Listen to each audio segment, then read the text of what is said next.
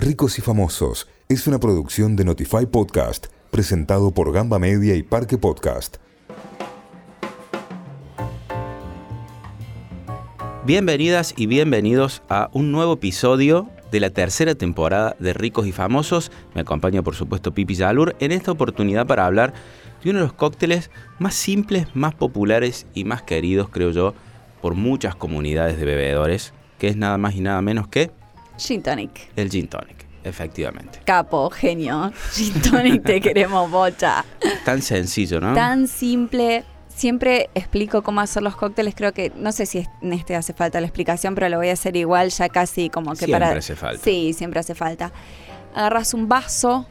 Originalmente eh, era un vaso de trago largo. Hoy en día se estila que sea un copón. Mucho, mucho, mucho, mucho hielo en cubos. Hasta que no entren más. 60 mililitros de gin. Agua tónica fría. Y decoras con piel de limón y con eso le das aroma. Más nada. Qué noble, ¿no? Qué noble es Qué, ese fru- qué fruta noble el gin El tonic. gin tonic. Y, y en cuanto a lo cítrico, Pipi, eh, ¿se le puede poner eh, cascarita de algún otro cítrico o no? Mira, el original es con piel de limón. Después, Bien. el gin tonic lo que tiene es una... Por ejemplo. Sí, sí, ay, me pone la carita como, dale, déjame, déjame ponerle pomelo, porfa. Eh, sí, sí, sí, siempre. El gin tonic tiene esa versatilidad que con la decoración eh, puedes darle aroma con alguna hierba, con otro cítrico, lo que sea, como te da ese, ese changüí que, que está, que está bueno para cuando no tenés limones o si te gusta con pomelo, pomelo, listo. Lo único probablemente en muchos bares si vos pedís un gin tonic por defecto te lo traigan así, pero si lo querés con piel de pomelo te lo pedís que lo querés con piel de pomelo y a nadie le va a parecer una rareza absoluta. Y algo lindo que tiene el gin, el gin tonic mejor dicho, es que lo podés probar con varios tipos de gin y con varios tipos de agua tónica. Viste que hay aficionados del agua tónica que les gusta probar de distintas, de distintas Sí, partes. podés. Con el gin ni hablar. Puedes escoger tu propia aventura, que eso está buenísimo porque elegís como un gin, una agua tónica y después si le pones, no sé, piel de pomelo, piel de limón, una rama de algo, de alguna aromática y ahí vas como vas cruzando y generando variables que es di- divertido. Y además en el, de acuerdo al gin que uno utilice, se destacan las notas de alguno de los ingredientes que tiene el gin.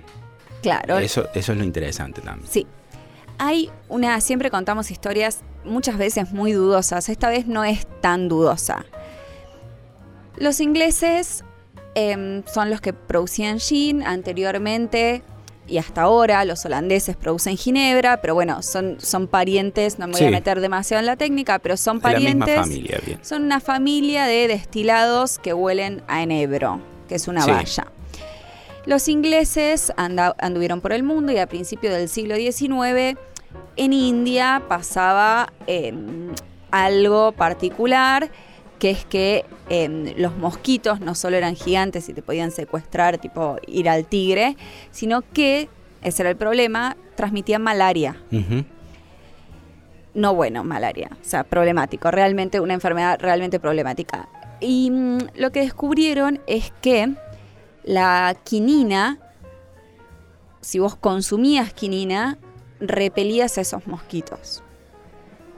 La quinina es em, una sustancia química que viene de mm, la corteza de un árbol, que le decimos chinchona, pero no es técnicamente es el nombre, que es de Perú.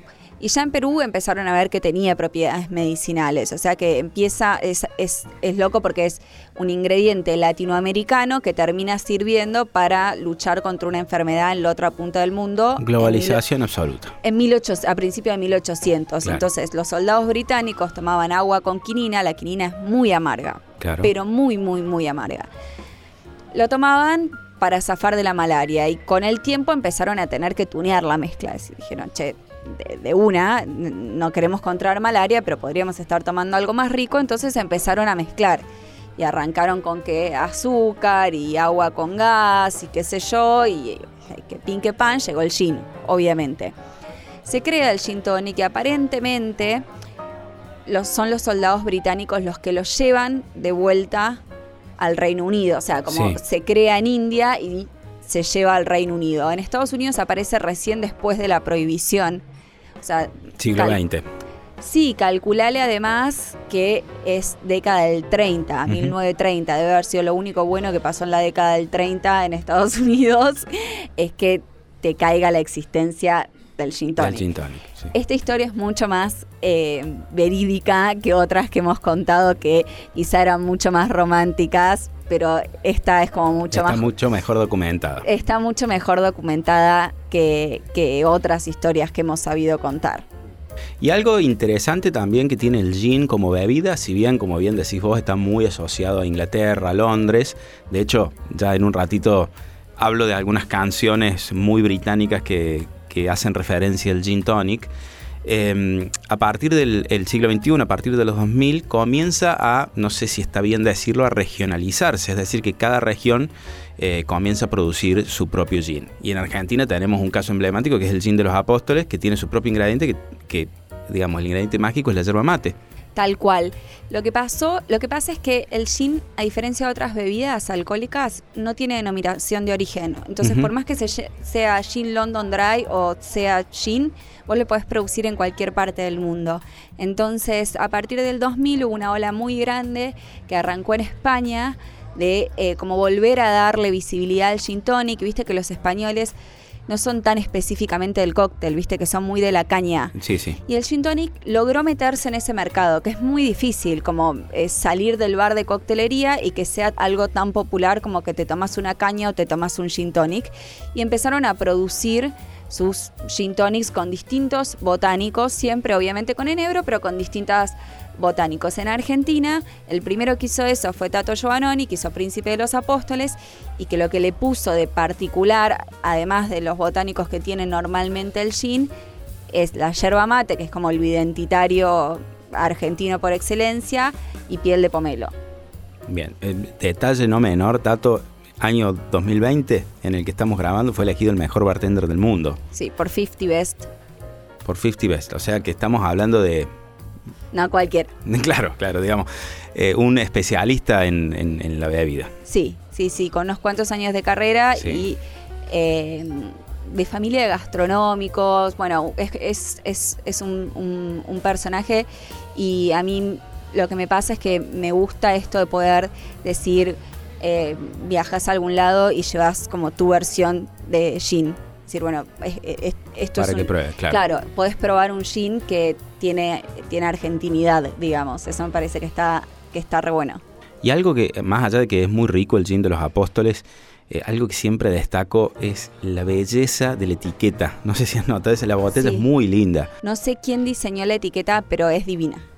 Es muy linda, es muy Es linda. muy linda. Además, bueno, eh, tanto en Córdoba como en Rosario está la gintonería. Qué loco eso, ¿no? Porque viste que hubo un momento que en Córdoba funcionaban muy bien las ferneterías, hasta Sí. que de- con Agra- em, que tirado el Fernet. Claro, con Fernet tirado. Bueno, ahora las gintonerías, que parece, yo no conozco la de Rosario, no sé si vos, Pipi, Sí, pero la de sí, Córdoba, ahí que atiende nuestro amigo Rodri Rodríguez, parece eh, de Wes Anderson. Digamos, si hubieras estado diseñada por él ahí en la Galería Barrio. Eh, las dos son igual de Wes Anderson, increíbles. El colmo es gracioso porque el bar que diseñó Wes Anderson en Milán, el bar Luche, Bar Luche. el bar Luche, es menos Wes Anderson que la propia Sí, lo tenés que lograr a eso. Em, es igual, Barluche es divino, Precioso, sí. es precioso, eh, pero tenemos nuestro pedacito de Wes Anderson en Córdoba. De hecho, idea, o, no sé, eh, lo podemos publicitar así y, a- y al turista le va a encantar. Digo, había hordas de turistas en Barluche sacando fotos. Pero además, eh, con respecto a la sintonería, creo que lo que lo hace Wes Andersoniano, si se me permite ese adjetivo, accidentally Wes Anderson, es la- las tonalidades, que es celestes y naranjas. Pero además, no sé si has notado que en el piso tiene algo muy argentino, que es ese logo. Sí, Y eso queda realmente Sí, en tiene logos muy- distintos. muy lindo. es distinto el de, el de Córdoba que el de Rosario. Claro. Como se mantiene la noción de regionalidad, esta que vos, que vos hablabas, que me parecía que, que estaba copado. ¿Vos qué le pones? Además que ya veo que es piel de pomelo, pero ¿qué le pones a tu gin tonic? No, no, básico. Sí, como te decía, me ha gustado probarlo con una rodajita de naranja, pero me gusta más con el pomelo. Sí, tengo, me gusta probar con distintos tipos de agua tónica, que sé yo, veo en algún local que hay un agua tónica, porque me encanta el agua tónica. Eh, y me gusta probarlo así, como bien decís vos, copón, mucho hielo. Eh, así que para mí es como de esos cócteles muy sencillos de hacer. Cuando vienen amigos a casa, me gusta prepararlos porque realmente. Además también lo que tiene el gin es que no es una botella muy costosa, digamos, no, no es tan y es muy sencillo de conseguir en cualquier góndola, así que bueno, me gusta siempre tenerlo a mano. Además, detalle no menor, que mm, es como bastante rockero el gin tonic. ¿no? Nosotros tenemos un amigo muy querido que es CJ, CJ Carballo, que incluso ha escrito como una especie de decálogo donde con, beber los mejores sí, gin tonics. Sí, yo ya sé que pise el bar y, tengo, que, tengo que empezar a servir gin en una copa. Claro, exacto. Bueno, lo has, tenido de cliente muchas veces. Eso es lo que eh, me parece que este le encanto. Muchas canciones nombran el gin tonic. Yo solo de las que recuerdo ahora está... Eh, por supuesto Supersonic de Oasis, que es como una de las primeras canciones de la banda, súper británico. Eh, no es de Londres, pero sí de Manchester. Sí, sí, bueno, pero súper británico. Y la frase es como me siento supersónico, dame gin, gin and tonic, ¿viste? Y de hecho quiero nombrar una canción que por ahí no es tan conocida como Supersonic, pero que es de los Ramones, que tiene una, mm, este, una frase muy muy divertida, es una canción que se llama eh, Somebody Put Something in My Drink, es de, la época ochentosa de los Ramones, alguien puso algo, en mi bebida que voy a citar, acá esto me lo anoté porque voy a citar el momento en el que nombra al gin tonic, dice Tanqueray and Tonics, my favorite drink. I don't like anything colored pink, that just stinks. Lo, tuve que decir en inglés porque solo los Ramones pueden hacer esa rima, rimar drink, pink y stink. Esto es muy gracioso, es muy gracioso. Después, bueno, hay otras canciones como este Piano Man de Billy Joel, que, es súper cinematográfica la letra y que dice que bueno, él está, el, hombre que está, eh, que está en el piano se pide un, un gin and tonic. Eh, bueno, Andrés Calamaro tiene una canción que se llama, creo que Mi Gin Tonic, de hecho creo que se llama así. El año es de, del disco La Lengua Popular, año 2007 que me acuerdo que cuando salió ese disco se especulaba con que esa canción hablaba de eh, su pareja de entonces y, su, y el ex de esa pareja, y uno decía, pero está, está hablando del gin también. Claro, pero no, no, no todos son segundas y terceras lecturas, chicos, capaz que, claro, capaz, que, le gusta En este caso, viste, no, no te sabría decir bien, porque bueno, era un momento del rock argentino en el que se pasaban factura los artistas, ahora me parece que ya no tiene mucho sentido, serían sería bastante no, ridículo. Las épocas ya cambiaron. claro. Como para pasar eh, Pero bueno, el Gin eh, Snoop Dogg tiene una canción de los 90 así de súper representativa del West Coast, del hip hop de costa oeste, que es Gin and Juice. Bueno, es como que el Gin Tonic es muy rockero. Lo que, lo que decís, porque es como que eh, bandas muy distintas o músicos muy diversos hablaron, como de géneros muy diversos hablan del tema. Es que es súper democrático, me parece, el gin, el gin tonic. ¿no? Tiene, le gusta al que es por ahí, tiene un gusto más sofisticado para la coctelería y quizás el que no está tan habituado es un, cóctel súper fresco. Sí, es para arrancar a tomar gin, si no, nunca tomaste gin, eh, es por ahí. Es una gran eh, manera. De hecho, es loco que recién en esta tercera temporada hayamos comenzado a hablar de, del gin tonic, ¿no? Tranquilamente podría haber entrado la primera. Sí, capaz nos estábamos guardando unas bajo la manga. ¿Mm? ¿Quién te dice? Siempre viste que en cada temporada tenemos el pop, ¿no? Tuvimos el Fernet con Coque, el Priteado, y ahora... Este es el pop. El pop, efectivamente. Gin Tonic, tercera temporada de Ricos y Famosos, como siempre agradecemos a los amigos de Parque, a los amigos de Gamba que nos prestan sus instalaciones, muy lindo este estudio, por eso nos escuchan tan bien.